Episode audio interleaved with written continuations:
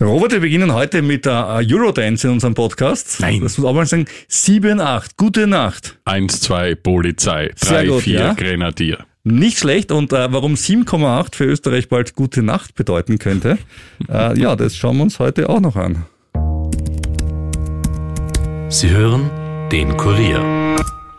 The first rule in investment is don't lose. And the second rule in investment is don't forget the first rule. Ziemlich gut veranlagt. Der Finanzpodcast von Kurier und Krone Hit. Hallo und herzlich willkommen zu Ziemlich gut veranlagt. Mein Name ist Rüdiger Landgraf und bei mir im Studio wie immer Robert Kledorfer. Hallo Robert. Servus Rüdiger. Ja, Robert, der Modo, gell, der kann mehr als man glaubt. Der Modo ist ja quasi ein Wirtschaftsprophet gewesen. Er hat gesagt 7, 8, gute Nacht. Und was ist aktuell 7,8 Prozent? Und viele denken sich gute Nacht. Die Inflation in Österreich im Jahr Wie hatte- 2023. Wie hat er das gemacht?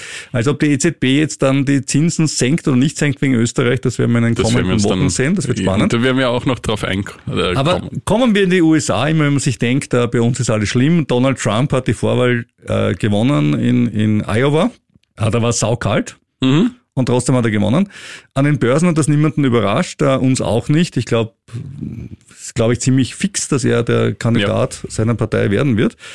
Äh, ich habe dazu dann noch ein paar Dinge zu Aktien aus dem Bereich der künstlichen Intelligenz. Äh, Cathy Wood entdeckt ihre Liebe zu Tesla wieder. Also sie hatte sie ja schon mal, hat dann wieder verkauft und jetzt doch wieder.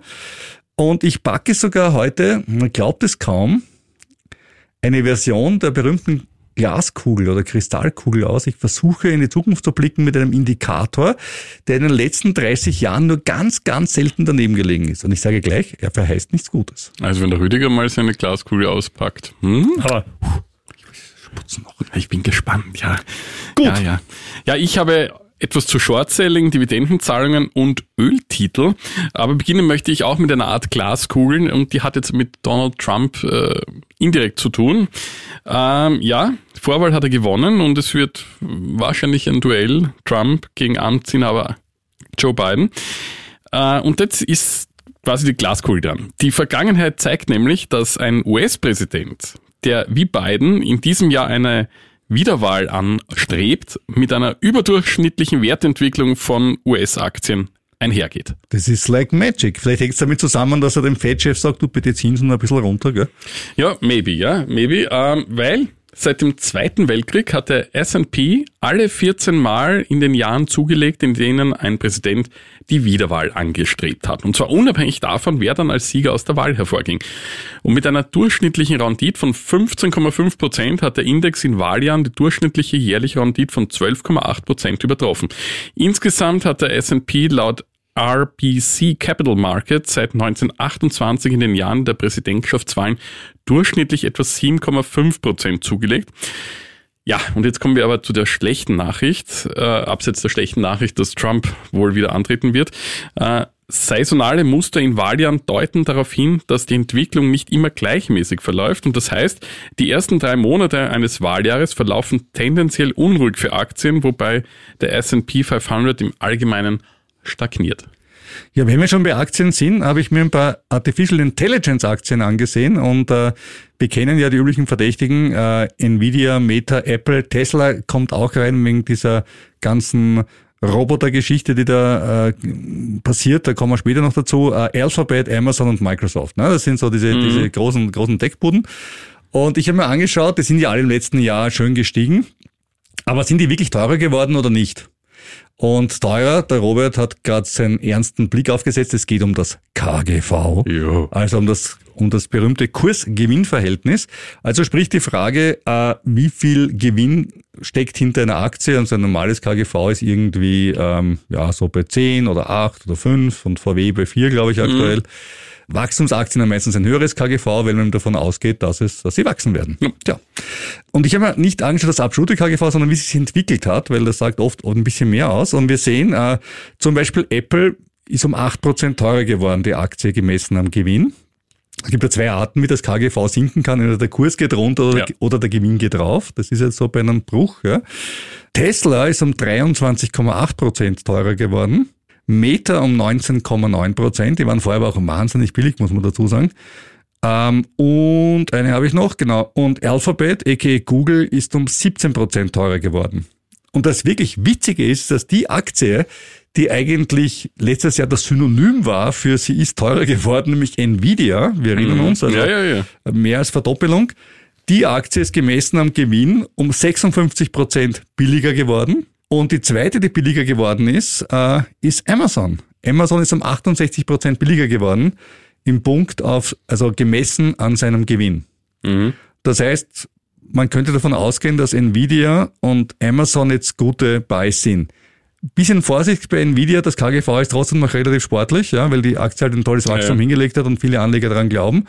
Ähm, bei Amazon schaut es wirklich so aus, dass der US-Wirtschaftsabschwung, äh, mit dem alle gerechnet hatten, so nicht stattgefunden hat und die Geschäfte gut laufen und deswegen eigentlich ähm, aus meiner Sicht eine Bank. Ich muss dazu sagen, von diesen Aktien, die wir hier genannt haben, besitze ich Meta, Apple, Alphabet, Amazon und Microsoft. Na, Die sind um stark. 16% teurer geworden. Aber, aber natürlich schon viel früher gekauft und natürlich auch Ja. sicher günstiger gekauft. Ja, aber nicht immer zum besten Zeitpunkt halt, ne? wie es so ist. Also Amazon hätte ich natürlich ähm, lieber später gekauft und ähm, Apple hätte ich lieber früher gekauft. Ja, ja gut. Das kann man sich aussuchen, aber bei allen ja. ist es ganz gut gelaufen.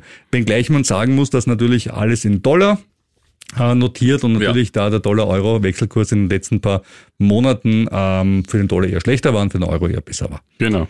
Dieses Jahr wird jedenfalls damit gerechnet, dass sich bei der AI so Spreu und Weizen ein bisschen äh, trennen werden. Es gibt äh, sehr viele Aktien, die halt AI irgendwie draufschreiben und drauflabeln.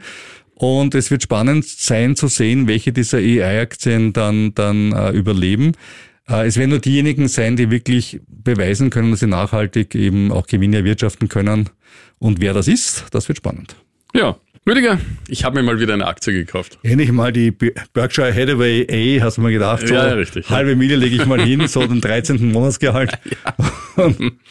ja. Nein, was nicht. Was war's? Äh, einen Öltitel. Na, das ist eh klar. Du als äh, Mensch Ja. mit einer schwarzen Seele sagst Ja. Öltitel, ja? Äh, Ich habe nämlich den Hin also es gibt zwei Gründe dafür. Ähm, zum einen habe ich mir gedacht, jetzt wo jährlich die CO2-Steuer steigt und mir aufs Auge gedrückt wird, muss ich entsprechend kontern. Finde 200 Möglichkeiten über die CO2-Steuer zu reden. Heute, ich kaufe mir einen Öltitel. Ja, genau. Äh, wir haben schon letztens gesagt, ich wiederhole es gerne, einmal volltanken bei deinem Mittelklasse-Fahrzeug 2 Euro. Also ich hoffe, dass Ja, es ist ja schon die Öltitel- zweite Erhöhung ich und hoffe, es dass droht ja der- nächstes ich, Jahr wieder eine. Ich hoffe, dass der Öltitel mehr abwirft, als sich die CO2-Steuer kostet. Ja, das, das glaube ich. Also, und das sind wir beim zweiten Grund wieder auch tun. Äh, gibt nämlich eine ganz gute, gute Analyse dazu. Ähm, ich habe mich jedenfalls für den französischen Totalkonzern entschieden. Frankreich ein Land, das ja äh, börsenmäßig immer boomt und wo sich der Staat ganz selten einmischt und auch kaum Streiks gibt und generell. Na gut. Also fand ich lustig. Also ich meine, äh, da hast du mich jetzt überrascht. Ich hab gesagt, ja, Chevron oder, aber das sagst, okay, ich greife ausgerechnet in Frankreich zu, das muss man jetzt erklären. Ja, das, das, ist kann, spannend. Ich, kann, ich, kann ich dir insofern erklären, ich wollte was aus einem EU-Land. Äh, nicht, ja, nicht gratuliere. Nicht Allgemeinbildung. zuletzt, Ja, ist gut. Geschafft. nicht ja. zuletzt auch aus äh, steuerlichen Gründen. Ähm, US-Aktien und Steuer Sind ja kein Problem, schon mal funktionieren ja erklärt. super. Ja. Geht herrlich. US-Aktien, Steuer, Quellbesteuerung, fantastisch. Zahlst du die gleiche Käst für die 27,5 Prozent, aufgeteilt in 10 Prozent Ja, Quellensteuer und das- 17,5 Prozent bei uns. Aber das war jetzt ja auch auf, auf andere Regionen umgemünzt, also nicht nur zwingend USA. Und bei den USA-Titeln äh, dachte ich mir, das ist zum Teil schon sehr gut gelaufen. Ja, das stimmt. Die sind wirklich ordentlich auf. Ja. Und, und auch äh, was das KGV betrifft, äh, standen die da ungünstiger da und äh, waren, waren entsprechend teurer. Und ja, da hat mir deswegen total am besten gefallen. Und außerdem Hand aufs Herz, was ist die Dividendenrendite? Sag's doch, Robert. Die Dividendenrendite, äh, ja, die ist bei, die ist bei 4,9 Prozent. Ich weiß, wie man den lieben Robert Ja, anfixen kann. KGV Das geht super. 6,7. Hm? Da musste ich einfach, einfach zugreifen und das hat eben alles einen Hintergrund, weil äh, es eine Analyse gibt vom Institute for Energy Economics and Financial Analysis und die haben fünf Konzerne unter die Lupe genommen, nämlich BP, Shell, Chevron, Exxon und eben Total und haben sich äh, angesehen, wie viel die ausgeschüttet haben. Äh, Dividenden als auch Aktienrückkäufe und da kamen sie auf 104 Milliarden Dollar. Und das Institut rechnet nun damit, dass diese fünf Konzerne ihre Ausschüttungen für 2023 nochmal steigern werden. Und auch unser guter alter Bekannter Warren Buffett hat kürzlich Aktien von Occidental Petroleum im Wert von 590 Millionen Ja, Dollar ja. gekauft. Und, und Chevron hat er auch, ne? Genau, ja. Und dann habe ich mir eben diese fünf genannten Titel näher angesehen und bin zum Schluss gekommen, das mir total am besten gefällt. Und von 22 Analysten empfehlen 16 den Titel zum Kauf oder Aufstocken, der Rest zum Halten. Das war auch ein weiteres Argument für mich. Das durchschnittliche Kursziel liegt zwar jetzt nur, nur unter Anführungszeichen 18 Prozent vom aktuellen Kurs entfernt, aber wie gesagt, KGV und Dividendenrendite waren einfach überzeugend. Ich bin begeistert. Ich bin total begeistert. Welch billiges Wortspiel. Na, ich finde das eh super, Geld in Europa zu investieren. Bei den Franzosen habe ich immer so ein bisschen das Problem, dass die Ja. Politik halt in die Wirtschaft Ja. gerne reinregiert. Muss aber sagen, bei vielen französischen Aktien hat man auch, auch, auch Spaß ja, gehabt. in und es ist ja ein. Also, Weltkonzern und Ja. da, wenn jetzt Frankreich irgendwelche Gelbwesten wieder was Das ist jetzt weniger, aber Frankreich verliert gerade den ganzen Einfluss in Afrika, total Ja. bekommt von dort auch Öl. Also zwei, drei spontane Dinge können mir einfallen, aber warum denn nicht? Kann genau, ja. Man alles Und, und, und Rüdiger, bei der Gelegenheit habe ich mir gedacht, nachdem du ja mir Evergrande ins Nest gelegt hast, Ah. ja, wird es jetzt kommt Zeit. jetzt die Rache? Ja, wird es, nein, Rache würde ich, ich war ein bisschen seriöser, glaube ich, Ah. äh, mich, mich positiv zu revanchieren. Ähm, und ich habe mich entschieden, wie von dir gewünscht, für einen österreichischen Wert. Und zwar ist das Wolf Tank. Wolftank. Ja. Jetzt muss er nachdenken. Noch nie gehört. Nein, also ich, nein, ich denke gar nicht nach, weil ich habe es echt noch nie gehört. Äh, Wusste ich doch. Ich muss vielleicht noch dazu sagen, ich habe dem Robert vor ein paar Monaten zum Spaß Evergrande Aktien geschenkt, nämlich urviele. Ich habe dir nämlich, glaube ich, 5000 Aktien geschenkt. Mhm. Wie viel hast du mir geschenkt? Eine. Da hat man es wieder. Ja, da aber- kann man wieder mal sehen. Ne? ja, So aber ich glaube, ich glaube, da ist ein bisschen mehr drinnen als bei Evergrande. noch mehr. Der Na, Kurs liegt, glaube ich, jetzt so bei rund 13 Euro. wow, ja, das ist ungefähr der gleiche Betrag, den ich ausgegeben Ja, habe. Das siehst ist du, okay, ja. da sind wir Das fast geht. mit. Ähm, ja, das ist jedenfalls was Nachhaltiges im Gegensatz zu meinem bösen Ölwert. Wolftank ist nachhaltig, weil sie tanken Wölfe oder was tun sie? Nein, was tun diese was für ein billiger Gag. Nein, das Tiroler Unternehmen hat sich auf die Sanierung und Bau von Tankstellen spezialisiert. Und das ist nachhaltig. Also Der, der Bau von Tankstellen ist nachhaltig, Na, weil Ja, lass mich das, naja, wenn man was repariert und das, das nichts äh, ausrinnt auf der Tankstelle und äh, das ist schon Ja, okay, oder? alles gut. Ja, aber das kommt noch was dazu. ja, Ähm, das 1987 gegründete Unternehmen macht bereits fast die Hälfte des Geschäfts mit Umweltdienstleistungen. Und jetzt wittert man das große Business in der Energiewende, nämlich konkret mit Wasserstoff und Flüssiggas. Und Wolftank will an Tankstellen hier die entsprechende Infrastruktur errichten, vor allem für Lkw. Und derzeit macht der Bereich erst einige Prozent des Umsatzes aus und in einigen Jahren sollen es dann 75 Prozent sein. Und ich denke, das ist ein durchaus Wert mit, äh, mit Potenzial. Danke dir, Robert. Äh, vielleicht zum Thema Wasserstoff ein Wort. Äh, wer die Wasserstoffpreise kennt an Tankstellen, sagt, äh, die CO2-Abgabe, das ist ja gar nichts im Verhältnis. Weil das Problem, das wir haben mit, mit Wasserstoff ist, wir gewinnen aus Erdgas und wir alle wissen, Erd. Erdgas ist leider Gottes schweineteuer geworden. Aber, aber Wasserstoff könnte ein, ein durchaus ein zukunftsträchtiges äh, Richtig, wenn wir mal eine Möglichkeit finden, ihn mit weniger Energie herzustellen als heute. Richtig. Robert, die Glaskugel, sie ist geputzt. Jetzt bin ich gespannt, was da kommt. Na, du kennst es eigentlich eh schon, ja. Ja, okay. Es ist die berühmte Yield Curve Ah, ja. Inversion. Ja. Das klingt super. Was ist das? Das ist äh, schlicht und einfach, wir schauen, ob die Rendite längerer oder kürzerer Staatsanleihen, in dem Fall in den USA, höher ist. Normalerweise, wenn du während mal Geld borgst, für längere Mhm. Zeit, ist die Rendite höher. Und wenn du es für kürzer herborgst, ist es geringer. So ähnlich wie beim Exzins-Sparbuch, wo man sie bindet. Natürlich. Das Man ist erinnert ganz, sich noch an die Jugend. Ganz simple Ökonomie. Und jetzt haben wir allerdings eine sogenannte Yield Curve Inversion, die, wie man leicht erraten kann, bedeutet, dass die zehnjährige Staatsanleihe eine kleinere Rendite hat, pro Jahr gerechnet natürlich, als die zweijährige. Ja. Inverse Zinskurve. In den letzten 58 Jahren hat sie in sehr vielen Fällen recht gehabt. Mhm. Also immer wenn das der Fall war, kam dann danach ein Abschwung der Wirtschaft. Allerdings muss man sagen, es ist auch nicht immer so. Äh, 2019 gab es auch eine Yield Curve Inversion und da ist die Wirtschaft dann um immerhin doch 2,3 Prozent gewachsen. Ja, es trifft halt nicht immer zu. Aber man liest im Moment im Internet bergauf, bergab, ähm, dass das alles, dass alles äh, schwierig ist und an der Kippe steht. Obwohl diese Und Inverse Curve ist jetzt. die ist gut, ist ein besserer Parameter Ja. als viele andere. Ja. Und äh, besser als zum Beispiel mein Astrologe zum Jahreswechsel. Wenn du das sagst, Aber, aber ich, ich, äh, es ist jetzt schon relativ lange invers und ich warte Bis noch Rex, ja, wir warten noch immer auf auf die Rezession in den USA. Wollen wir es nicht äh, verschreien, nachdem dieser Podcast ja seinen Fluch abgelegt hat letztes Jahr, wollen wir hoffen, dass dieser Fluch, äh, solange wir senden, geht's abwärts mit den Börsen. Nicht wiederkehrt, Nicht ja. wiederkehrt, genau. Ich habe dafür gute Nachrichten für alle Dividendenjäger, so wie ich es bin. So wie Total zum Beispiel, Mhm. 4,9 Prozent. Die Dividendenauszahlungen erreichen erneut Rekordwerte. Berechnungen von Allianz Global Investors zufolge lagen die Dividendenzahlungen der Unternehmen im MSCI Europe im Vorjahr bei rund 407 Milliarden Euro, also für das Jahr 2022 im Vorjahr ausgezahlt und für heuer werden rund 433 Milliarden Euro erwartet. Gegenüber 2022 entspricht das einer Steigerung von etwa 6,5 Prozent. Und auch die Dividendenrendite folgt einem positiven Trend. Für die Unternehmen im MSCI Europe lag sie zum Jahresende bei 3,47 Prozent und könnte in diesem Jahr auf 3,67 Prozent zulegen. Spitze im europäischen Ranking bleiben trotz erwarteten Rückgängen Unternehmen aus Norwegen. Dividendenrendite sinkt dort von 7,2 auf 6,4 Prozent ist allerdings noch immer viel. Und in den letzten 40 Jahren wurde für die jährliche Gesamtrendite der Aktienanlage zu knapp 36 Prozent durch den Performancebeitrag der Dividenden getragen. Also man sieht, Dividenden sind eine feine Sache. Dividenden machen was aus, absolut richtig. Und äh, das, davon kann der DAX ja auch ein Lied singen, weil er die Dividenden eingepreist hat. Und würde ja, man das nicht allem, machen, ja. wäre er nicht, nicht auf einem Rekord hochgelandet letztes so Jahr. Kommen wir wieder in die USA, kommen wir zu Cathy Wood. Äh, wir haben sie ja vor kurzem, vor ein paar Folgen mal ein bisschen mhm. gebasht, weil sie vorher gesagt mhm. hat, hey, Tesla geht rauf auf 2000 Dollar bis 2027. Klammer, aktuell stehen sie so bei 134, 150, ja. so in der Größenordnung. Ähm, und sie hat es verkauft und das fand ich mir komisch, wenn jemand sagt, hey, das geht auf 2000 Dollar raus, ich, hab, ich verkauf's dann irgendwie, put your money where your mouth is, wie der Amerikaner sagt.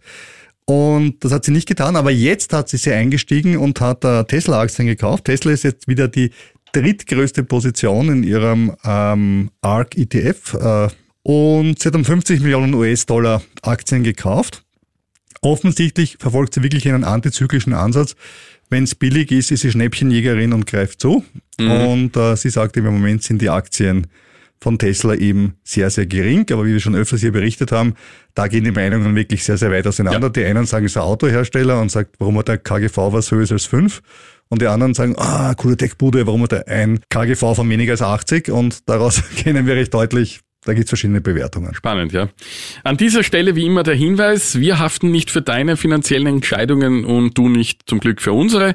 Bevor du dich zu einer Geldanlage entschließt, informiere dich bitte umfassend. Nennungen von Aktien und anderen Anlageinstrumenten in diesem Podcast stellen keinesfalls eine Kaufempfehlung dar. Wenn wir selbst Aktien haben und über die wir sprechen, sagen wir es dazu.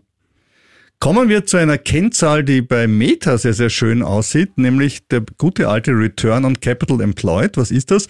Man schaut sich an, wie viel Kapital liegt in einer Firma drin, zum Beispiel von den Aktionären, und äh, welchen Return, also welchen Gewinn macht diese Aktie und dann hat man den Return on Capital Employed. Und das Schöne ist, wenn der hoch ist, dann hat das Unternehmen eine gute Innenfinanzierung und kann dann natürlich auch wieder entsprechende neue Geschäftsfelder investieren. Und wo ist das der Fall? Eben bei Meta. Die haben nämlich einen Return of Capital Employed von 24 Prozent. Und das ist wirklich super, weil im Branchenschnitt im Bereich Interactive Media und Services äh, sind es 9 Prozent. Also Meta verdient wirklich ordentlich Geld im Moment. Und es wird auch so sein, dass sie damit alle Investitionen, die sie vorhaben, machen können. Und sie haben ja viel eingesetzt. Sie haben, äh, sie haben sich in Richtung Metaverse be äh, bewegt. Sie haben mit Lama begonnen, eine Artificial Intelligence Strategie zu fahren. Und langfristig, wenn man bei Meta schon länger drinnen ist, war die Rendite in den letzten fünf Jahren 150 Prozent. Und das ist insoweit beachtlich, weil ja dazwischen dieser große Tech-Crash war. Und äh, Meta hat den äh, wirklich sehr, sehr gut äh, weggesteckt. Und ich habe selber auch Meta-Aktien und hoffe, dass der Return on Capital Employed irgendwann einmal auch was total Arges bewirken wird. Vielleicht sollte man Meta Dividenden. Hm, ich weiß nicht. Naja, wer weiß. Das ist ja auch nicht verboten. Nein, da, könnte, da könnte der Robert sogar eine Tech-Aktie kaufen. Das wäre doch was Schönes. Ja, vielleicht. Vielleicht ja. kommen wir nochmal zu dieser, zu dieser wunderbaren Gelegenheit. Kommen wir nochmal zur Inflation zurück von Anfang äh, des Podcasts. Ähm, Derzeit scheinen die Falken wieder bei der EZB zu versuchen, die Oberhand zu gewinnen. Was sind denn das für putzige Tiere, die Falken? Was ja. tun die denn so den ganzen Tag? Und ja. warum äh, freust du dich, wenn die Falken die Oberhand gewinnen? Und viele Aktionäre nicht. Aber ja. du als Aktiensparer schon. Erklär's uns doch bitte. ich habe kein Aktiensparbuch. Du hast eine Bankcard. Ja. ja. So, wo ist, erklären Sie den Unterschied. Aber das Wort gibt's einfach nicht mehr. Gut, bitte. Ähm, ja, Falken werden jene genannt, die auf eine harte Geldpolitik setzen, also sprich versuchen restriktiv durchzugreifen am Markt, also die Zinsschraube anzuziehen, um eine Fluchtung des Marktes mit billigem Geld zu verhindern. Und im Gegensatz dazu gibt's ja die Tauben, die sind ein bisschen flatterhaft unterwegs und wollen halt gerne viel, viel Geld auf den Markt bringen. Und das passiert dann meistens, wenn es mit der Konjunktur nicht ganz so gut geht, dann sind eher die Tauben im Einsatz. Und wenn Inflation hoch ist, dann sind es die Falken. Und wenig überraschend ist unser Gouverneur Holzmann ein Falke, Ein was ja ausgesprochener Falke. Was bei, was bei 7,8 Prozent wegen unserem Modo ja jetzt äh, kein Zufall ist. Ja, das, naja, ich weiß nicht, der ist war vorher, vorher auch schon. schon, Er ja. war es vorher auch schon, aber jetzt hat er noch mehr Argument. Allerdings spricht er da vielleicht vor allem für Österreich. Man, und man sieht auch daraus, dass andere Zinspolitik, Zinspolitik nicht alles im Leben ist. Nein, so ist es, ja. Also er hat jedenfalls gegenüber CNBC jetzt gesagt, dass die EZB entgegen den Markterwartungen die Zinsen heuer nicht senken könnte. Und je, auf jene angesprochen, die eine erste Zinssenkung schon im Juli fordern, sagte er, ich fürchte, dass diese Leute nach Davos, also jetzt ist ja gerade Weltwirtschaftsforum in Davos, sehr enttäuscht sein werden. Solange wir keinen deutlichen Rückgang in Richtung 2% sehen, können wir keine Ankündigung machen, wann wir kürzen. Und auch aus Sicht des Chefs der Deutschen Bundesbank, Joachim Nagel, sind Diskussionen über Zinssenkungen derzeit noch nicht angebracht. Ich, er sagt, ich würde gerne sehen, wie sich die Löhne entwickeln könnten in der Eurozone in den nächsten zwölf Monaten. Und aus seiner Sicht komme die Inflation erst Mitte 2025 nahe an die Zielmarke heran. Aber das ist noch ein langer Weg, sagt er. Und auch EZB-Chefvolkswirt Philip Lane warnt vor zu raschen Schritten. Am Finanzmarkt wird die Wahrscheinlichkeit einer ersten Zinssenkung in der Eurozone übrigens mit 98 Prozent eingeschätzt. Ah, eh nur. Ja, aber man wird sehen. äh, 98 Prozent auf der einen Seite, Holzmann auf der anderen. ja, die anderen auf der anderen. Es, es wird, es wird wirklich äh, spannend, wenn es wieder nach unten geht. Auch, auch die gesamte Eurozone liegt ja da deutlich unter Österreich, aber halt auch noch von den 2% weit Absolut, entfernt. ja. Und ich sehe es jetzt auch nicht so schnell kommen, diese 2%. Andere meinen wieder, wie bei Erste Bank, äh, Chefvolkswirt und äh, Chefanalyst, Herr Mostböck, der meint, äh, es wäre gefährlich, so lange zuzuwarten, bis wir 2% erreicht haben, weil die Konjunktur einfach darunter zu lange leidet. Ist natürlich auch ein Ansatz, den man verfolgen kann. Ich bin da also auch ein bisschen. Ich sehe schon, ich, ich sehe, ich sehe, zu, zu, zu deinem Falkenschnabel gesellt sich langsam sein Taubengefieder. Du wirst Ja, langsam man ein kann jetzt nicht auf, Hybridwesen. äh, auf Österreich kann man einfach keine Rücksicht nehmen in dem Fall. Ja. Nein, ich meine mit 7,8, sorry, wir Ja, haben uns, es ist- wir es haben uns ist da selber ins, ins Out geschossen. Österreich und die Slowakei können nicht der Maßstab für die Zinspolitik sein. Allerdings hast du auch was Wichtiges gesagt, 2% sind das Ziel. Ja. Und 2% sind halt auch nicht drei- 3,2 Prozent. Ja, und im Durchschnitt sind wir halt auch noch entfernt, aber wie gesagt, andere wie Belgien 0,5. Ja. Da hat man wieder das alte Problem, eine Währung, verschiedene Haushalte. Ja, da haben, das- haben wir ja schon gesagt, Da haben wir die Griechenland, sollten die Griechenland unterschiedliche wir sind der Südeuro. Wir sind der Südeuro. Ja, oder wir machen zwei unterschiedliche Zinsbereiche. Ja, super, in der gleichen Währung. Ah, wo, werden die super, Leute, ja. wo werden dann die Leute dann das Geld hinlegen? Warte, ich komme drauf. Hm. Ich glaube, ich schaff's. Aber ich, ich warte nur von Populisten auf solche Vorschläge. Kommt Also, sich, kommt alles. äh, Ja, äh, ja, ja. hatten wir wir schon haben, wir haben. Wahljahr, du. Eben, eben. Wir haben dafür- ich Wahljahr fürchte mich schon vor so etwas. Gibt es in Österreich auch eine Studie, das ist interessant, weil das mit den USA erzählt hast heute, äh, gehen in Österreich Wahljahren der ATX auch sprunghaft hinauf um im Schnitt 7% oder, Mm. oder ist das eher ein amerikanisches, äh, eine amerikanische Geschichte, weil bei uns den normalen Wählern ja der Aktienkurs oder der Börsenkurs ja eher wurscht ist. Ne? Ja, ich hab, wir haben diese Frage tatsächlich in all den Jahren mit den vielen Wahlen und ja? Äh, wirklich uns angesehen und der ATX hat eigentlich in all den Wahljahren Genauso nicht besonders äh, richtig, also nicht besonders reagiert, auch nach den Ende, also nach der Veröffentlichung der Ergebnisse. Also Gut.